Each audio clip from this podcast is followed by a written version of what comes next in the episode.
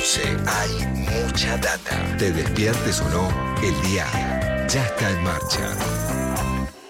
Mucha data.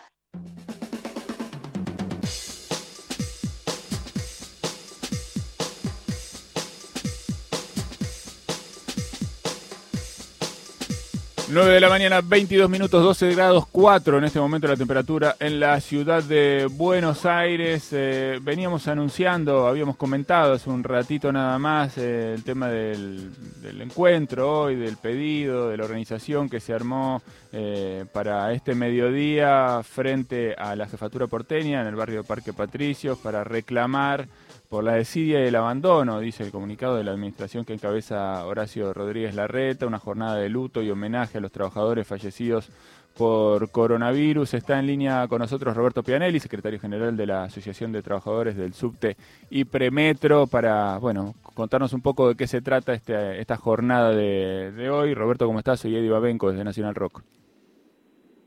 Hola, ¿cómo te va? Buenos días. Buenos días. Bueno, que contame un poco cómo se organizó esto que van a hacer hoy al mediodía, de qué se trata y, quiénes están convocando. Ya, esto surge, es una, iniciativa de, varios sindicatos, eh, que aparte venimos trabajando juntos, enfrentando la situación de la pandemia esta pandemia mundial que ha pegado duramente al conjunto de la sociedad, pero en el caso nuestro en particular, aparte de la pandemia, enfrentando las negligencias que viene cometiendo el gobierno de la ciudad desde el inicio, digamos, de la pandemia. La mayor parte de, los trabajadores en la ciudad de Buenos Aires, inclusive los esenciales, eh, vivieron estas negligencias, no se pudieron en, la gran mayoría de las dependencias del Estado, no se pudieron conformar los comités de higiene y seguridad para garantizar las medidas de bioseguridad necesarias para los trabajadores esenciales. Eh, tuvimos todo el año en medio de esta pelea, estuvimos junto con el sindicato de los estatales y con ATE y con UTE, los trabajadores docentes, a la OIT a reclamar, ya no, había más forma de, reclamarle al gobierno de la ciudad, siendo también conscientes y responsables de que en los momentos más difíciles actuar eh, en forma sindical en medio de esta pandemia, pues bien, que podían ser muy esenciales, tuvimos que no solamente eh, ir a todas las instancias de la justicia, de la justicia fallaba a favor de los sindicatos y el gobierno de la ciudad no lo cumplía, donde fuimos a la OIT para buscar mediación y tampoco cumplieron el gobierno de la ciudad. Es decir, si hoy esta pandemia que se ha llevado tantas vidas,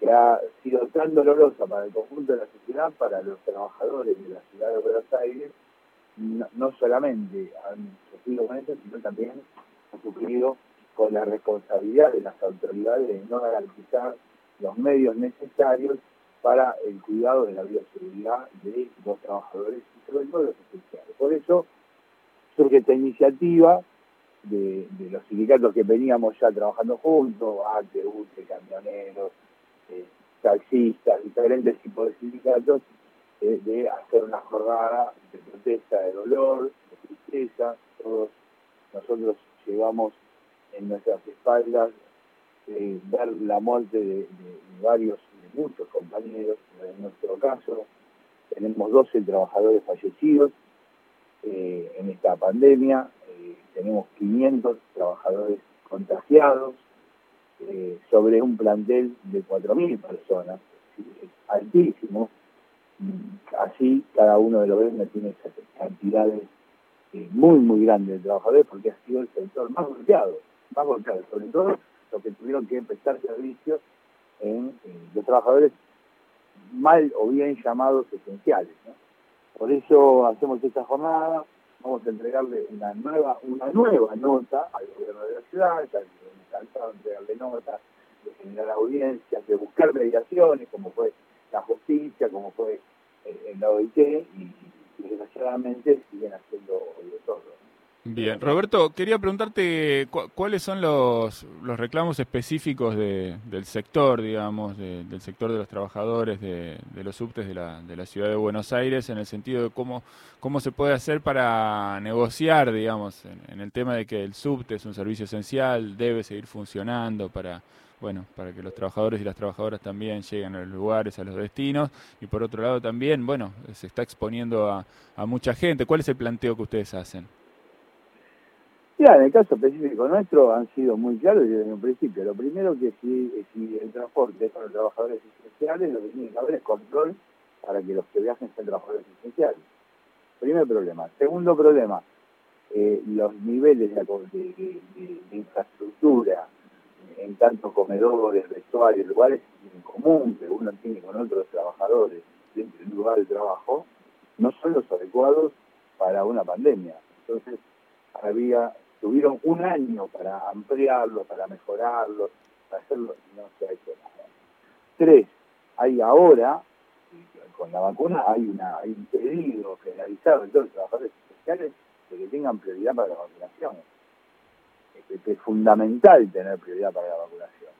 Entonces, eh, estos son, diría yo, a grandes rasgos, los tres pedidos que tenemos hoy en día. Aunque la jornada de hoy no solamente tiene que ver con los pedidos del día, también tiene que ver con lo que sucedió, porque eso trajo consecuencias. No haber tenido y hecho los, los, lugares con bioseguridad, y poder garantizar que se le entregue a todos los trabajadores los, elementos adecuados para poder trabajar, que llegó a contagios y llegó a muerte de compañeros. Eh, hoy tiene una connotación muy fuerte eh, el dolor que estamos viviendo producto de la negligencia de la ciudad. Y a la vez también tiene los reclamos, como bien lo preguntaste, de ahora en más que tenían que hacer. La verdad que somos escépticos, porque los hemos visto actuar en un, momento de mucha tragedia. Todos sabemos que es un momento de mucha tragedia, 500 muertos, 400 muertos por día. Es una tragedia, es una tragedia. Ah, ya, ya ahora digamos, lo miramos como números, pero eh, eso deja de ser número cuando empieza a ser un amigo, cuando empieza a ser un familiar, un cercano. Eh, ya, ahí, ahí desaparece el número y aparece la realidad durísima sobre la cara personas. Y bueno, y eso a nosotros nos ha tocado vivirlo durante este año y medio con seres queridos, con amigos, con compañeros, con, gente que conocemos hace mucho tiempo. Y cuando pueden ser evitables, cuando hay que garantizar eh, hay una responsabilidad de, parte, de, sobre todo de este gobierno, que ha sido eh, terrible. Bien. También, eh, bueno, van a estar ahí manifestándose, entre, entre otros gremios, algunos gremios docentes. Me imagino que la decisión del gobierno de la Ciudad de Buenos Aires de no respetar el DNU del, gobierno nacional en un principio, bueno, con todas las consecuencias judiciales que eso tuvo después, también debe haber afectado el trabajo de ustedes, en el sentido que eso genera un movimiento mucho más importante de gente, ¿no? Mirá, lo, de, lo que han hecho con los docentes, yo creo que hay dos lugares que han sido muy duramente, y aparte estigmatizados, como ha sido el caso de los docentes y el caso de los estatales, ¿no? Los, trabajadores de los hospitales. No puede ser que las enfermeras la tienen, las catalogan no como profesionales, sino como administrativas. Digo, eh, es un reclamo, en medio de la pandemia, que reclamo son aquellos que están en el frente de batalla, son aquellos que nos están cuidando y que los denigren de la manera que los denigran, ¿no? Es una cosa, con los docentes pasé exactamente lo mismo. ¿Sabes lo que significa para un trabajador docente que tuvo que en un año modificar la forma de dar clases, aprender a manejar el Zoom,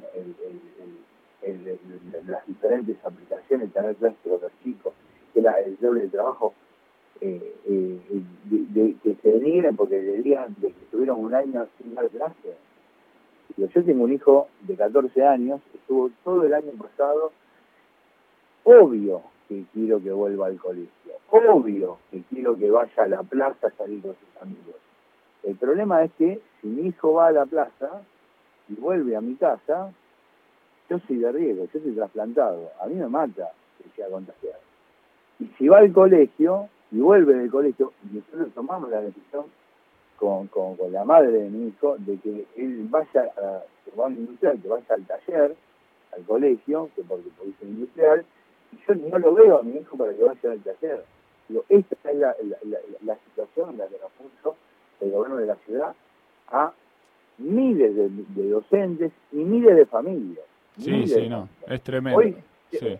ha demostrado, porque los padres ya no mandan los pibes al colegio, se ha demostrado que fue un fracaso esa política y que llegó a aumentar en la segunda hora la cantidad de contagiados y sobre todo de chicos contagiados. Sí, no, no, no. adultos. Está demostrado ya. Ayer salieron muchas publicaciones, gente del CONICET que estuvo estudiando y de las universidades ese tema. Está demostrado que esa, teoría de que la escuela no contagia se, cae. Eh, además de que, bueno, en tal caso el gobierno de la ciudad tampoco muestra los parámetros en los que se basa, los parámetros científicos, epidemiológicos en los que se basa para tomar esta decisión. En el marco de eso te quiero preguntar por otra cosa también que, pasa en la, en la ciudad y que siempre me genera preguntas. Tal vez sea bueno, no lo sé. ¿Sirve cerrar eh, estaciones de subte para mejorar la, la, bueno, el freno a los contagios en el marco de esta pandemia, porque la sensación que me da, yo no estoy tomando el subte, pero la sensación que me da es que eso puede generar también un poco más de aglomeraciones. ¿Cómo está ese tema? Mira, el problema es, eh, es, es vos actuás teniendo y desarrollando lo que decís o sos un hipócrita. El, si el subte es para esenciales, podés abrir todas las estaciones y no va a haber problema. Y es para esenciales.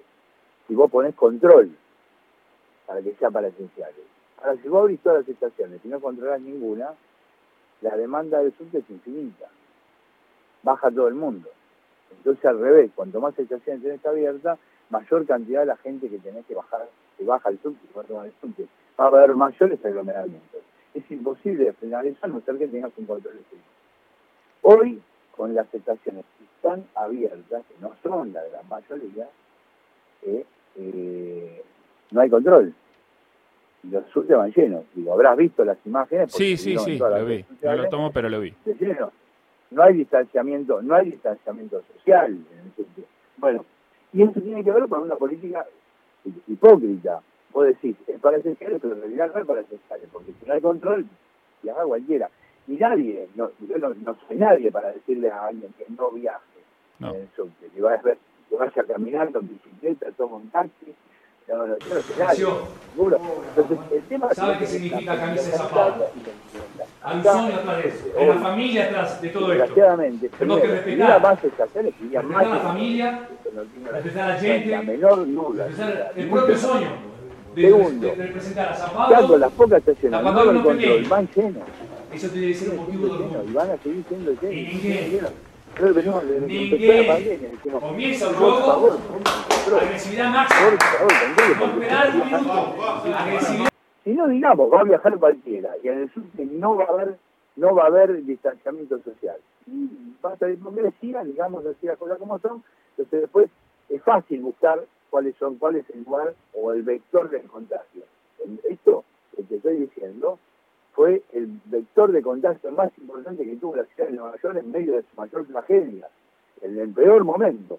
Nosotros que tenemos relación con el sindicato de, transporte de, Nueva York nos decían la cantidad de fallecidos que tuvieron de, los trabajadores, pero aparte, usted no se ha visto por la televisión, los camiones frigoríficos en la calle con los cadáveres, eso era Nueva York, no estamos hablando de Lenin, Nueva York, no estamos hablando de, de, una provincia de, en un país africano perdido. Bueno, eso fue porque tenían el, el transporte, había cero control, se viajaban normalmente. Totalmente. Bueno, hablando, hablando de eso y de los y de los cuidados, Roberto, ¿cómo, ¿cómo se organizaron para hoy? Quiero decir, vos sabés muy bien que si ustedes se plantan ahí y no hay cuidados y hay imágenes de, no, de mucha cercanía y de poco protocolo, eso también va a, va a ser usado en contra políticamente de la misma manifestación, ¿no? ¿Cómo, cómo se organizaron hoy para, bueno, para presentarse ahí, para plantarse enfrente a la, jefatura de, gobierno de la Ciudad de Buenos Aires, pero con, con distancia, con cuidado? ¿Cómo, ¿Cómo lo hablaron? ¿Cómo lo organizaron? No, primero no va a ser una movilización, nosotros no, estamos convocando a movilizar, va a ser un acto. Hemos discutido con cada gremio una cantidad muy pequeña de trabajadores eh, y lo que vamos a hacer es una representación ahí coreográfica, media sorpresa la queremos hacer, eh, con los diferentes gremios. Van a ir, está destinado una cantidad de, de personas por cada gremio. Eh, vamos a entregar la nota y, eh, y bueno, lo otro va a haber un homenaje, una, una especie de coreografía muy limitada, ¿no? Por, por producto de la situación, de la pandemia, pero más va a ser un homenaje más simbólico, ¿no? No, no es una, no es una manifestación. Ok, ok, bueno, bueno, está bueno que quede claro para, ¿no? para que no, no se generen preocupaciones también. Bueno, eh, gracias Roberto por este rato de charla con nosotros, ¿eh? te mandamos un abrazo. Igualmente para ustedes. Estamos en contacto. Roberto Pianelli, secretario general de la Asociación de los Trabajadores del Subte y Premetro, repasando un poquito ¿no? El- la situación específica del subte y también adelantando algunas de las cosas que van a pasar este mediodía ahí en el barrio de Parque Patricio frente a la jefatura del gobierno de la ciudad de Buenos Aires. Mucha data.